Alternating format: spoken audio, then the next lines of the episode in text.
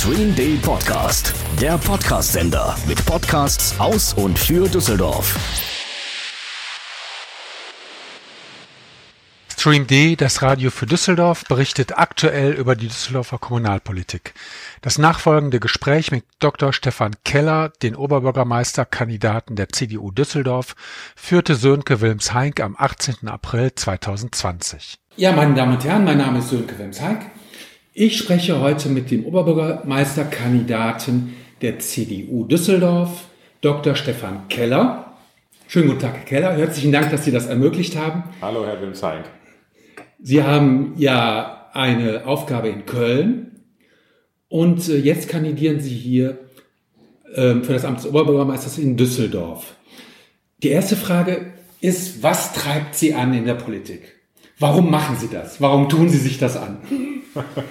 Ich bin ja seit äh, mittlerweile über 20 Jahren zumindest in einem politischen Umfeld. Ich mhm. habe zwar meine berufliche Laufbahn als Richter begonnen, das war jetzt weniger politisch, aber das habe ich nur kurz gemacht, mhm. bevor ich dann zu den kommunalen Spitzenverbänden gegangen bin und in dieser Funktion als Referent und später Beigeordneter bei einem kommunalen Spitzenverband ist man doch sehr nah an der Politik dran. Ja. Ich habe immer gesagt, ich bin nah dran und berate Politik, bin aber noch kein Politiker. Mhm. Und so ähnlich war das dann auch in meiner Zeit als Dezernent hier in Düsseldorf. Ich war ja sechs Jahre Ordnungs- und Verkehrs- und Rechtsdezernent der Landeshauptstadt Düsseldorf. Ja. Ähm, und auch da ähm, ist man ja sehr nah an der Politik dran, obwohl man in erster Linie dann noch Verwaltungsbeamter ist. Mhm. Ähm, aber man ist eben doch schon politisch gebunden, man ist vom Rat gewählt und insofern bin mhm. ich jetzt schon mhm. seit langer Zeit in einem politischen Umfeld tätig. Ja. Aber die Möglichkeit, tatsächlich Oberbürgermeister in meiner Wahlheimat zu werden, das äh, ist nochmal etwas ganz Besonderes und da freue ich mich sehr drauf. Warum machen Sie das? Warum wollen Sie Oberbürgermeister werden? Mich treibt es an, diese Stadt wirklich in eine gute Zukunft zu führen. Ich glaube auch, dass wir vieles verbessern können in dieser Stadt, dass die Stadt auch anders regiert werden kann und muss, als das in den letzten Jahren der Fall gewesen ist.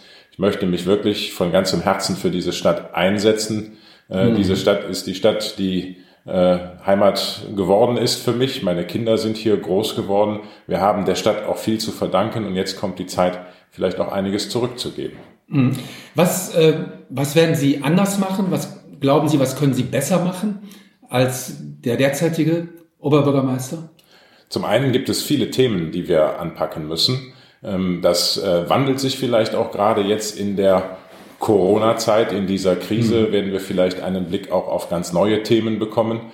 Aber mhm. es gibt eine Vielzahl von Themen, die die Stadt Düsseldorf wirklich anpacken muss, ob das das Thema Wohnen ist, ob das das Thema Bildung ist, äh, Familie, Sauberkeit und Sicherheit sind große Themen. Die Verkehrspolitik mhm. Äh, müssen wir anders anpacken als in der Vergangenheit. Und äh, hier gibt es viel, viel zu tun. Jetzt im Moment steht natürlich sehr stark im Vordergrund, dass wir durch diese Krise kommen müssen. Danach mhm. wird es eine Zeit geben, die wird auch nicht kurz sein, in der wir uns mit den Folgen dieser Krise nach wie vor auseinandersetzen müssen. Und ich glaube eben auch, dass diese Krise nochmal neue Themenfelder eröffnen wird, um die wir uns intensiver kümmern müssen als in der Vergangenheit. Mhm. Und äh, da kann ich viel, viel Kompetenz einbringen äh, mhm. viel Empathie einbringen. Ich glaube, ich werde dafür stehen, diese Stadt in einem gemeinschaftlichen Sinne zu führen, zwar mit starker Führung, aber doch eben auch als Integrationsfigur. Wir müssen, glaube ich, die vielen, vielen guten Kräfte in dieser Stadt zusammenführen, bündeln, damit Düsseldorf gemeinsam vorankommt. Mhm. Ähm, wenn Sie jetzt auf die, ähm, Sie managen ja selbst die Corona-Krise in Köln und Sie sehen, wie es in Düsseldorf gemacht wird. Ähm, was würden Sie in Düsseldorf anders machen, als es derzeit passiert?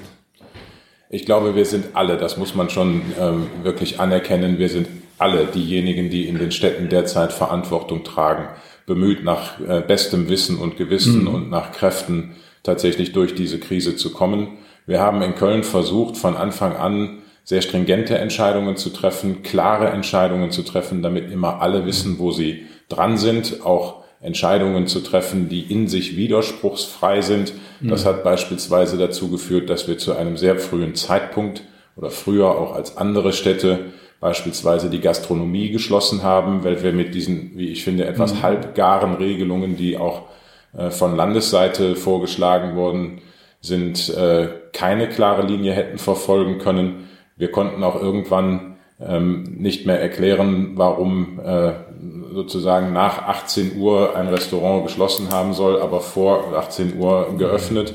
Äh, also in sich widerspruchsfrei wollten wir handeln. Deshalb äh, mhm. haben wir das sehr früh geregelt. Wir waren auch die ersten, äh, die dieses Kontaktverbot in der Öffentlichkeit eingeführt haben, also diese Zwei-Personen-Regel, mhm. ähm, weil wir auch da nicht erklären könnten, warum der Biergarten geschlossen ist, aber das Picknick auf der grünen Wiese in einer größeren Gruppe oder die Grillparty im öffentlichen Raum äh, noch zulässig sein sollte. Äh, mhm. Und insofern haben wir da sehr früh agiert und haben dafür auch sehr viel Zustimmung bekommen. Ansonsten ist es natürlich eine Managementaufgabe. Wir müssen das Kontaktpersonenmanagement ist eine ganz zentrale Stelle. Äh, die Identifizierung derjenigen, die äh, positiv getestet sind, äh, die Identifizierung derer, der Kontaktpersonen, die mit dieser Person mhm. im Zusammenhang gestanden haben, dann die konsequente Isolierung und mhm. Nachverfolgung von deren Geschichte. Ähm, alles das sind Aufgaben, die wir, glaube ich, ganz gut gelöst haben. Im Moment sozusagen liegt ein Schwerpunkt in der Corona-Krise beispielsweise auf dem Schutz der Alten- und Pflegeheime. Ich glaube, auch da äh, mhm. sind wir ganz gut unterwegs. Wir haben jetzt äh, seit einer Woche kein weiteres Heim mehr bekommen, in, in, dem es überhaupt eine Infektion gibt. Seit gestern sinken auch die Zahl, sinkt auch die Zahl der Infizierten in den Alten- und Pflegeheimen. Und ich glaube, alles das sind Themen, die wir ganz gut gemanagt haben, ohne dass ich jetzt im Detail mhm, wüsste, mm, mm, wie Düsseldorf das gemacht hat. Mm. Ähm, aber ich glaube, ähm, wir haben an vielen Stellen gezeigt, dass wir ähm, ein ordentliches Krisenmanagement betreiben. Sowohl in Köln als auch in Düsseldorf. Das kann ich für Düsseldorf nur sehr eingeschränkt beurteilen, okay. ähm, aber ähm, ich glaube, ähm, wir sind da mit den Maßnahmen, die wir in Köln getroffen haben, ganz gut unterwegs. Okay. Ähm, Sie haben gerade ähm, weitere Politikfelder angesprochen, zum Beispiel die Wohnungspolitik. Ähm, da tut Düsseldorf ja einiges.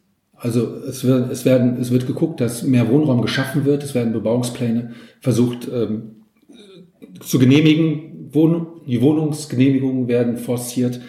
Was, ähm, wie wird sich Ihre Wohnungsbaupolitik unterscheiden von der derzeitigen? Es gibt, glaube ich, an der Stelle zwei Philosophien, die man unterscheiden muss. Ähm, es gibt zum einen den Slogan Bauen, Bauen, Bauen. Äh, das heißt sozusagen Wohnungen, schaffen, ich sag mal etwas flapsig, auf Teufel komm raus und auch ohne Rücksicht auf städtebauliche Zusammenhänge, auch mit wenig Rücksicht auf Qualitäten. Ähm, oder man kann nach der Devise verfahren, besser statt mehr. Das wäre meine Devise. Ich glaube, wir müssen viel mehr auf Qualitäten achten und wir müssen vor allen Dingen gerade in Düsseldorf die Freiräume schützen, die wir noch haben in dieser Stadt. Düsseldorf hat immer davon profitiert und es war immer ein Markenzeichen auch der Landeshauptstadt, eine grüne Großstadt zu sein. Eine Großstadt mit viel hochwertigem Freiraum oder eine durchgrünte Stadt. Ähm, und ich glaube, an der Stelle müssen wir weiter arbeiten. Es geht nicht darum, jede Baulücke zu schließen, sondern es geht darum, qualitätsvoll vorzugehen und mit Bedacht eben auch auf die Freiräume den Wohnungsbau weiterzuentwickeln. Dass wir mehr Wohnungen brauchen, ist auch unstreitig. Mhm. Aber wir müssen eine sehr ernsthafte Debatte darüber führen, ob wir nicht auch Grenzen eines Wachstums sehen. Ähm, denn, wie gesagt, ein unbegrenztes Wachstum kann diese Stadt weder, was die Freiräume angeht, verkraften, noch was die Verkehrsströme angeht, verkraften. Und insofern müssen wir über Qualität und den Schutz der Freiräume sprechen. Ähm, wenn man jetzt die Diskussion darauf lenkt, dass man äh, Freiräume schützt und Qualität, Qualität heißt ja auch mehr, kostet mehr. Äh, wir brauchen ja auch bezahlbaren Wohnraum, den sich auch mittlere Einkommen leisten können. Wir brauchen mehr Wohnraum, damit generell die Mieten sinken. Denn je größer das Angebot ist, desto geringer wird der Preis. Ähm, also wie wichtig ist dann die, wie sehen Sie die Abwägung? Ähm, ist es wichtig, Wohnraum zu schaffen für die Menschen oder ist es eher wichtig, Freiräume zu erhalten? Das ist dann ja eine Frage, vor der man dann steht, wenn man einen Bebauungsplan macht. Oder wenn man zum Beispiel eine Fläche wie die Bergische Kaserne sich anguckt. Da hat jetzt die FDP zum Beispiel vorgeschlagen, wir bauen da, wir wollen da einen neuen Stadtteil haben für 10.000 Menschen. Das ist sehr kontrovers aufgenommen worden. Wie sehen Sie das? Also das ist ein, ein gutes Beispiel über, äh, zu der Frage, mhm. wie viel Verdichtung verträgt eigentlich ein solcher Raum. Sie haben angesprochen, dass äh, sozusagen Freiraumschützen auch teurer sein kann. Das gilt ja nicht per se, aber natürlich mhm. ist es so, wenn ich eine Fläche hoch verdichte, dann ist es für den Investor, der da baut, profitabler. Weil er am Ende mehr Wohnungen verkaufen kann. Das ist ein sehr einfacher Zusammenhang. Das heißt, wenn man darauf setzt, dass man vielleicht mhm. etwas lockerer bebaut und die Dichte nicht so hoch treibt, äh, dann äh, sinken unter Umständen, ganz so einfach ist es dann auch wieder nicht, aber dann sinken unter Umständen die Renditeerwartungen, die ein Investor hat. Aber ich glaube, das ist unsere Aufgabe als Stadt, hier nicht sozusagen nach der maximalen Rendite eines Investors zu schauen, äh, sondern eben auf städtebauliche Qualität zu achten. Und das kann dann auch zulasten der Quantität an Wohnraum führen. Das heißt nicht, mhm. dass wir nicht mehr Wohnungen bauen sollen, aber wir müssen sehr genau schauen, wo wir sie bauen, wie wir sie bauen und in welcher Zahl wir sie bauen. Also welches Projekt sehen Sie jetzt kritisch? Es gibt ja verschiedene städtebauliche Projekte, zum Beispiel Glasmacherviertel. Das ist ja schon eine Diskussion, die geht schon sehr lange. Ähm, das Glasmacherviertel da gibt es jetzt einen Masterplan. Äh, da war die CDU-Fraktion im Rat kritisch. Die Ampelfraktionen haben das so genehmigt. Ähm, da gibt es jetzt zwei Fragen. Einmal, was stört Sie an diesem, an diesem derzeitigen Masterplan? Und die zweite Frage ist, ähm, es ist ja auch einiges schiefgelaufen, weil das dauert viel zu lange. Welche Lehren ziehen Sie daraus, aus diesem Projekt Glasmacherviertel? Was sollte man in Zukunft besser machen, damit so eine Hängepartie nicht mehr passiert? Ja, ich glaube, das Glasmacherviertel ist in der Tat ein, ein Lehrstück, äh, wie Probleme entstehen können, die mhm. vermeidbar sind. Mhm. Äh, es ist in der Tat, Sie sagen richtig, das ist ja schon sozusagen ein, ein, eine städtebauliche Entwicklung mit einer langen Historie. Mhm. Ich kann mich daran erinnern, dass selbst in meiner Zeit, als äh, ich hier Verkehrsdezernent war und wir über die verkehrliche Erschließung des Glasmacherviertels gesprochen haben, ja uns immer wieder vorgehalten wurde, das dauert alles viel zu lange und wenn man es stringenter betrieben hätte, dann könnten jetzt die Bagger schon rollen und die ersten Wohnungen errichten. Ähm, jetzt sind wir immer noch nicht weiter. Das Glasmacherviertel mhm. ist auch ein typisches Beispiel für das, was ich eben sagte. Mhm. Ähm, da, nach der Devise besser statt mehr hätte man anders vorgehen sollen. Das Glasmacherviertel ist in den Planungen immer weiter auch verdichtet worden. Ähm, die Bebauung, die dort vorgesehen ist, ist es immer dichter geworden. Äh, damit steigen auch die Risiken für die verkehrliche Infrastruktur rund äh, um Gerresheim und das Glasmacherviertel. Und insofern, äh, glaube ich, müssen wir uns nochmal sehr genau anschauen, was da eigentlich passiert ist, um für die Zukunft daraus zu lernen. Ich glaube, ein mhm. großes Manko war, dass man den ursprünglichen Masterplan irgendwann verlassen hat äh, es gab unterschiedliche Motivationen dafür. Beispielsweise mhm. ist äh, im laufenden Prozess damals das Handlungskonzept Wohnen beschlossen worden äh, mit mhm. den festen mhm. Quoten äh, für äh, öffentlich geförderten Wohnraum und den preisgedämpften Wohnraum. Ich glaube, das war noch sinnvoll, dass man versucht hat, ja. das zu integrieren. Aber auch das hat am Ende zu einer Verdichtung geführt. Und nach allem, was ich weiß, ich bin ja seit drei Jahren äh, sozusagen nur noch interessierter Bürger dieser Stadt, ähm, äh, ist es zu einer weiteren äh, Verdichtung an der Stelle gekommen und äh, wieder zu neuen Wünschen, Auflagen der Politik. Auch das Verkehrskonzept musste ja komplett neu gestrickt werden. Ja. Und das hat zu Verzögerungen geführt, die dann am Ende äh, ja, das Ergebnis liefern, dass wir da noch nicht weiter sind als vor hm. mehreren Jahren schon. Und äh, ich glaube, ähm, Düsseldorf hatte mal den Ruf, äh, diese städtebaulichen Projekte tatsächlich sehr stringent und in kurzer Zeit abzuwickeln. Äh, sowohl die planerischen Projekte als auch mhm. die Projekte, in denen die Stadt selber Bauherr war, wie, wie beispielsweise die Wehrhahnlinie oder auch der mhm. Köbogen.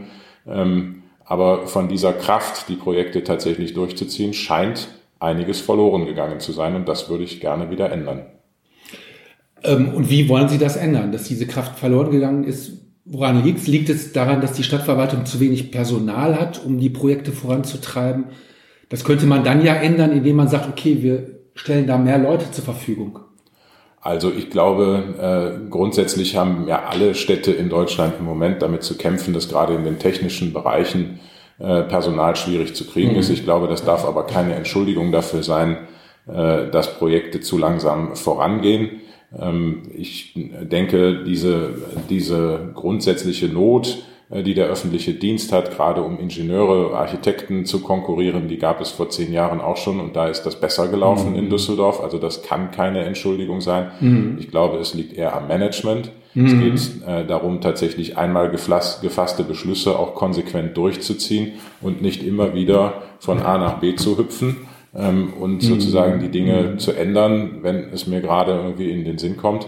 Ähm, also eine Stringenz in der Planung und dann eine Stringenz in der Umsetzung Das hat Düsseldorf mal ausgezeichnet. Wie gesagt, Köbogen und Wehrhahnlinie sind dafür hervorragende Beispiele, wie sozusagen nach Beschlussfassung konsequent an der Abarbeitung gearbeitet worden ist, im Konsens mit der mhm. Politik, auch in Transparenz und in einem großen Gemeinschaftssinn mhm. ähm, äh, haben Politik und Verwaltung da gut zusammengearbeitet und das scheint äh, aber in Düsseldorf ein wenig zu kurz zu kommen zurzeit. Okay, und das wollen Sie gerne ändern. Ähm, nächstes Thema, was ich jetzt kurz ansprechen möchte, ist das Thema Gaslaternen. Sie waren ja damals zuständig als Dezernent für ähm, die Umrüstung von den Gaslaternen zu LED. Das hat zu einem großen Konflikt geführt. Ähm, wie sehen Sie das heute? Wie sehen Sie das Vorgehen der Stadtverwaltung aus heutiger Sicht? Also ich glaube, das hat äh, ja nach einer langen Diskussion zu einem tragfähigen Ergebnis geführt. Mhm. Man hat sich auf eine Zahl äh, von Gaslaternen geeinigt, die äh, auf jeden Fall erhalten bleiben sollen. Äh, die ist größer als das, was wir ursprünglich mal als Verwaltung geplant hatten. Ähm, aber das ist ein ganz normaler Prozess, eine sozusagen ein Prozess der Bürgerbeteiligung und der demokratischen mhm. Abwägung. Und insofern ähm, ist das ein, wie ich finde, tragfähiges Ergebnis. Ähm, Konsens ist an der Stelle, glaube ich, sehr wichtig. und äh, ich denke, dass äh, wenn der Rat das entsprechend beschließt, ich glaube, das soll oder wenn wir nicht die Corona-Krise bekommen hätten, dann hätte das jetzt im Frühjahr beschlossen werden sollen, das Gesamtkonzept. Ja. Und damit wäre diese lange Diskussion, glaube ich, zu einem für alle zufriedenstellenden Ergebnis gekommen. Ja, ähnlich übrigens wie Glasmacherviertel. Da sagt die Verwaltung ja, dass bis zu den Sommerferien wir die Offenlegung des Bebauungsplans hätten. Das wird jetzt sich möglicherweise auch aus diesem Grund verzögern. Ne? Gut. Ähm, nächstes Thema ist das Thema Verkehrspolitik. Da gibt es ja in Düsseldorf einen Streit zum Thema Umweltspur, aber nicht nur zum Thema Umweltspur, wie sieht Ihre Verkehrspolitik aus? Also Hintergrund, wachsende Stadt, wir brauchen mehr Wohnraum. Sie sagen, wir brauchen aber auch begrenzt mehr Wohnraum, mehr Qualität. Ähm, das bedeutet, wir brauchen auch eine Aufrüstung der Verkehrsinfrastruktur. Wie sieht das nach Ihren Vorstellungen aus? Definitiv brauchen wir eine Aufrüstung der Verkehrsinfrastruktur. Ich habe gesagt, ich würde gerne zwei oder zwei Begriffe sind für mich an der Stelle wichtig. Das eine ist die Investition in die Infrastruktur und das andere ist die Innovation. Ich glaube, es ist keine kluge Politik, einfach mal die Hälfte des Straßenraums einzukassieren, wie man das bei den Umweltspuren gemacht hat, um dann zu hoffen, dass alles besser wird. Wir haben ja das erstaunliche Ergebnis im Moment zu beobachten, dass trotz einer erheblichen Reduzierung des Verkehrs durch die Corona-Krise mhm. äh, die Luftmesswerte überhaupt nicht richtig besser werden. Das heißt, hier war man offensichtlich auf einem Holzweg und es wird Zeit, dass auch die Stadt Düsseldorf oder die jetzt Verantwortlichen in der Stadt Düsseldorf das erkennen. Also mhm. nochmal, Investition und Innovation sind die beiden Stichworte, um die es äh, mhm. gehen wird. Mhm. Investition massiv in den ÖPNV. Der ÖPNV ist das Rückgrat jeder Verkehrswende. Ähm, und eine solche Verkehrswende brauchen wir. Da gibt es überhaupt nichts dran zu deuteln. Und das mhm. kann nur funktionieren, wenn wir den ÖPNV massiv ausbauen. Das muss auch der schienengebundene ÖPNV sein. Ich kann Busse fahren lassen, das ist alles schön und gut. Mhm. Aber ein Umstieg der Menschen in die öffentlichen Systeme erreiche ich in erster Linie, wenn ich sie auf die Schiene bringe, im mhm. wahrsten Sinne des Wortes. Das heißt, wir müssen Straßen und Stadtbahn äh, in Düsseldorf weiter äh, ausbauen. Und das Schöne ist, äh, das Geld ist da. Äh, ja. Der, das Geld ist wirklich da. Wir hatten ähm, im sogenannten äh, oder in dem Bundesprogramm, das immer für die großen ÖPNV-Projekte äh, zur Verfügung stand, ähm, waren nie mehr als, als ungefähr 300 Millionen. Jetzt wird das aufgestockt in den nächsten zwei, drei Jahren auf zwei Milliarden und dann demnächst auch auf drei Milliarden Euro, die zur Verfügung stehen. Sie werden auch nicht mehr nur zur Verfügung stehen für die ganz großen Projekte, wie beispielsweise die Wehrhahnlinie. Früher gab es eine Grenze, ein Projekt musste mindestens 50 Millionen Euro Investitionsvolumen haben, damit es vom mhm. Bund gefördert werden konnte. Diese Grenze wird fallen. Mhm. Das heißt, man kann auch kleinere Netzergänzungen jetzt aus dem Programm bezahlen und finanzieren. Das heißt, Geld wird an der Stelle nicht mehr der Engpass sein. Der Engpass liegt in Planungskapazitäten und in der Kraft der Städte und der Stadt Düsseldorf tatsächlich ausführungsreife Planungen vorzulegen. Und dafür möchte ich gerne sorgen. Auch hier gilt wieder, mhm. das war mal die große Stärke Düsseldorfs, dass immer dann, wenn irgendwo ein Fördertopf aufgemacht wurde, die Stadt Düsseldorf die Schublade aufmachen konnte und ein Projekt aus der Tasche ziehen konnte, das sinnvoll gefördert werden konnte. Mhm. An der Stelle sind wir eben nicht mehr. Und da möchte ich gerne wieder hin. Das Geld ist nicht das Problem. Wir müssen es jetzt nach Düsseldorf bringen und dafür werde ich sorgen. Das ist das Thema Investition. Gleiches gilt im Übrigen für den Radverkehr. Äh, wo auch mhm. fast eine Milliarde Euro auf Bundesebene zur Verfügung gestellt wird, die wir möglichst, oder ich möchte, dass ein, ein möglichst großes Stück dieses Kuchens nach Düsseldorf kommt, damit wir endlich die Radverkehrsinfrastruktur weiter ausbauen. In meiner Zeit hier ist das Konzept für das sogenannte Radhauptnetz entstanden. Die mhm. Umsetzung in den letzten drei Jahren war aber mehr als mangelhaft, das Tempo völlig unzureichend und das müssen wir beschleunigen und auch hier gilt wieder, das Geld ist da, wir müssen es jetzt einfach machen. Mhm. Und dann das Thema Innovation. Ich glaube, wir werden die Verkehrsprobleme der Stadt Düsseldorf nur gelöst bekommen, wenn wir auf intelligente Systeme setzen, wenn wir das Thema Digitalisierung im Verkehr konsequent vorantreiben. Und dann mhm. werden wir ähm, auch eine Entlastung spüren. Das kann man klüger lösen als mit den Umweltspuren. Ähm, die Umweltspuren sind ja eingerichtet worden, damit man ein Dieselverbot verhindert damit man keinen Gerichtsbeschluss plötzlich hat, dass Dieselfahrzeuge in Düsseldorf verboten sind. Also das ist der Grund für die Umweltspur. Wie stehen Sie dazu? Ja, das ist die, äh, das ist die vordergründige Argumentationslinie. Mhm. ich glaube aber spätestens jetzt, wo wir sehen, äh, dass uns eine Reduzierung des Verkehrs bei den maßgeblichen Werten gar nicht so weiterhilft, muss man diese Argumentationslinie auch deutlich hinterfragen. Mhm. Und nochmal, es hätte intelligentere Lösungen gegeben wenn man sie denn rechtzeitig angepackt hätte. Und äh, die Umweltspur einzuführen war dann fast schon so etwas wie eine Verzweiflungstat. Ähm, mhm. Und es gibt andere Städte, die das geschafft haben, auch ein, ein, negatives Gerichtsurteil zu verhindern, Köln beispielsweise, ohne solche Spuren einzuführen, mhm. ähm, ne, sondern durch eine Angebotsverbesserung im ÖPNV äh, die Einrichtung von Schnellbuslinien beispielsweise, mhm. mhm. ähm, hier zu äh, Entlastungen zu kommen, die auch ein Dieselfahrverbot verhindert haben. Okay. Ähm, das Thema Innovation haben Sie angesprochen. Wir planen ja auch in Düsseldorf eine Seilbahn zur Erschließung äh, des Ostens, beziehungsweise wenn die Bergische Kaserne bebaut wird, dass man da die B7 entlastet. Wie stehen Sie zu diesem Plan?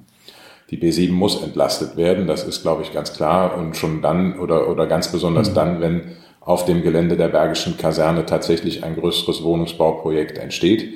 Wie gesagt, ich glaube, wir müssen sehr intensiv diskutieren, wie verdichtet wir diesen, äh, diesen äh, neuen Bereich der Stadt äh, bebauen wollen. Äh, 10.000 Wohneinheiten ist da etwas, was mich eher erschrecken lässt als, äh, als optimistisch. 10.000 Menschen. 10.000 Menschen, gut, dann, äh, aber trotzdem, wir müssen ein bisschen aufpassen, dass wir an dieser Stelle tatsächlich auch in städtebaulichen Qualitäten denken und arbeiten, äh, die am Ende für die Stadt verträglich sind. Trotzdem, äh, Sie haben völlig recht, die B7 muss mhm. entlastet werden. Sie ist ja heute schon äh, stark belastet und ich finde es völlig richtig, dass man an der Stelle auch über innovative Projekte nachdenkt, dass man sich die Möglichkeiten genau anschaut, eine Seilbahn zu bauen.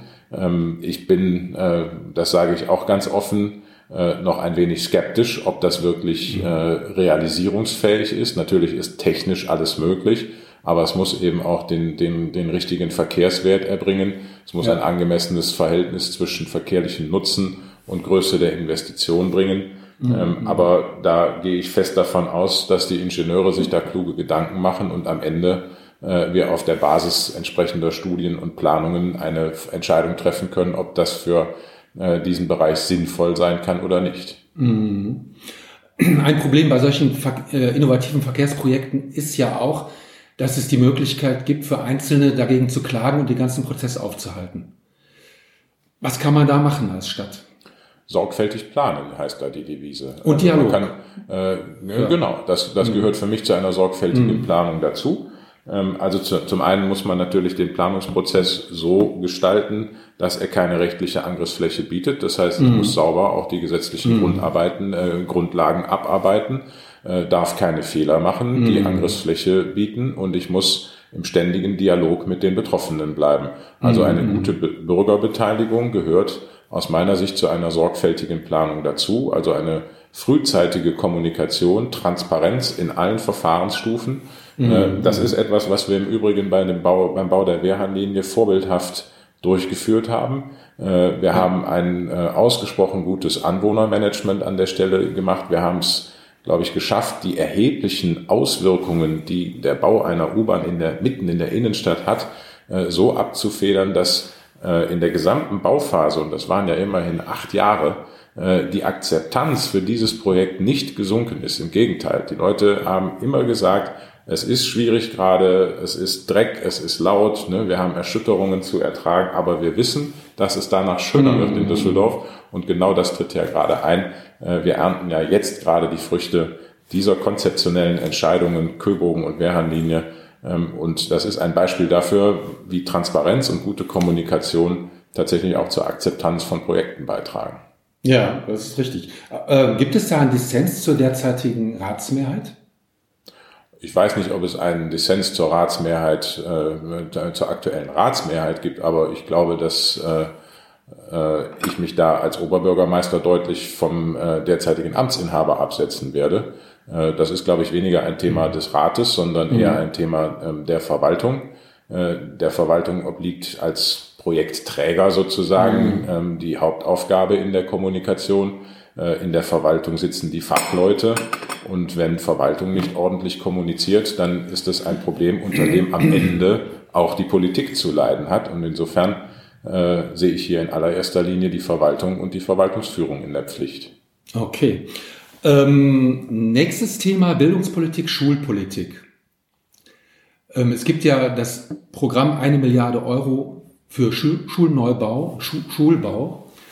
Ähm, werden Sie das weiterführen? Werden Sie da was dran verändern? Finden Sie das okay oder wollen Sie da grundsätzlich irgendwas anderes machen? Ich glaube, es war grundsätzlich richtig, in den Schulen Neubau zu investieren. Die mhm. Schülerzahlen geben das her oder erfordern das mhm. schlicht und ergreifend. Ähm, wir müssen, dürfen nur über, äh, über den Neubau nicht vergessen, dass ein Großteil der Düsseldorfer Schülerinnen und Schüler eben nicht in Neubauten unterrichtet wird, sondern in den Bestandsbauten. Ähm, und die dürfen wir nicht vernachlässigen bei allem Ehrgeiz, den mhm. wir beim Neubau an den Tag legen. Äh, wir müssen eben auch dafür sorgen, dass all diejenigen, die schon einen Schulplatz haben, äh, hier auch mit einer vernünftigen Infrastruktur in, in guter Ausstattung lernen können. Ich glaube, ähm, das Raumangebot ist das eine. Wir müssen uns aber auch, und das zeigt gerade jetzt auch die Corona-Krise, mhm. wir müssen uns äh, noch viel stärker als vorher um das Thema Digitalisierung in den Schulen kümmern. Wir müssen erstens dafür sorgen, dass sie Glasfaseranschlüsse bekommen, dass WLAN in allen Räumlichkeiten in der Schule tatsächlich mit hohen Bandbreiten funktioniert. Wir brauchen die entsprechende Hard- und Softwareausstattung und wir brauchen auch Personal, das die Schulen hier im technischen Bereich unterstützt. Ich habe gestern erst äh, gefordert, dass wir für jede Schule einen IT-Betreuer brauchen, weil es kann nicht sein, dass Lehrer diese Aufgabe übernehmen, die sich in irgendeiner Form IT-mäßig fortgebildet haben, sondern wir brauchen hier Profis, die gerade keine mhm. Lehrkräfte sind, damit mhm. sie sich voll und ganz äh, auf die Betreuung der IT und der digitalen äh, Strukturen in den Schulen äh, kümmern können. Das ist wichtig und da haben wir Nachholbedarf, ganz klar. Mhm. Das kostet dann auch wieder Geld. Das wenn man kostet für jede Geld. Schule einen neuen ITler einstellt. Das kostet Geld, aber ich glaube, das ist eine Investition in die Zukunft. Mhm. Und da müssen wir äh, in einem in einer Stadt, die äh, äh, sozusagen einen, einen drei Milliarden, Milliarden Euro schweren Haushalt hat, müssen wir Prioritäten setzen. Okay. Ähm, so, dann habe ich noch eine Frage am Anfang der Legislaturperiode. Ich weiß nicht, ob Sie da noch Dezernent waren. Äh, bis wann waren Sie Dezernent in Düsseldorf? Bis Ende 2016. Bis Ende 2000. Also am Anfang der Legislaturperiode gab es einen Streit zwischen der Ratsmehrheit der Ampelkooperation äh, und der Opposition zum Thema Flüchtlinge, Unterbringung von Flüchtlingen. Da gab es da gab's Auseinandersetzungen. Ähm, gerade im Bereich Knitkuhl, Ludenberg äh, wurden Flüchtlinge untergebracht. Ähm, das ist dann durchgesetzt worden mit Mehrheit. Wie stehen Sie zu diesem Thema? Ja, Damals sind Entscheidungen getroffen worden, an denen war ich selbst mhm. beteiligt. Ich habe mhm. ja dann in meiner letzten, im Prinzip das äh, fast das ganze letzte Jahr meiner Amtszeit hier in Düsseldorf auch das Baudezernat mhm. mitverwaltet, äh, weil der Kollege damals äh, äh, nach Mönchengladbach gegangen ist in eine andere äh, berufliche Station. Ähm, insofern habe ich damals in, in großem Einvernehmen auch mit äh, mit dem Stadtdirektor Hinsche äh, beispielsweise äh, haben wir dieses Thema der Flüchtlingsunterbringung geregelt. Ich glaube, ähm, das ist damals völlig unstreitig gut gelungen. Ja. Ähm, ne, ja. Wir hatten riesige Aufgaben ähm, und haben die bewältigt. Also insofern äh, ist das richtig gewesen, was damals gemacht worden ist. Mhm. Äh, der Versuch auch ähm, zu sagen, die Unterbringung von Flüchtlingen äh, nicht zu konzentrieren an einer Stelle, sondern sie wirklich auch dezentral zu organisieren. Mhm. Ähm, das äh, war, glaube ich, damals waren das richtige Entscheidungen, wobei äh, wir ja dann teilweise 2015, 2016 in einer Situation waren, wo wir wenig Auswahl hatten, was äh, sozusagen die Unterbringungsmöglichkeiten ja. angeht. Ja. Wir mussten auch ein wenig nehmen, was, was wir bekommen konnten. Ja. Ähm, und das hat äh, vielleicht vor Ort äh, die eine oder andere äh, Missstimmung verursacht oder auch, auch Kritik. Aber mhm. auch da äh, muss man sagen, gute Kommunikation hilft. Und ich glaube, damals ist sehr viel kommuniziert worden, oder ich weiß, dass damals ja. sehr viel kommuniziert worden Koch, ist. Richtig, ja. Und mhm. äh, von daher ähm, ist das ja am Ende gut gelaufen. Das ist äh, äh, eine Krise, die die Stadt, glaube ich, gut gemeistert hat. Okay. Gut, Herr Keller, dann sind wir jetzt am Ende unseres Gesprächs. Ich bedanke mich herzlich. Ich danke Ihnen. Okay, bis dann. Tschüss. Bis dann. Tschüss. Stream D, ein Lokalsender aus und für Düsseldorf. Mit Podcasts und Musik aus und für Düsseldorf.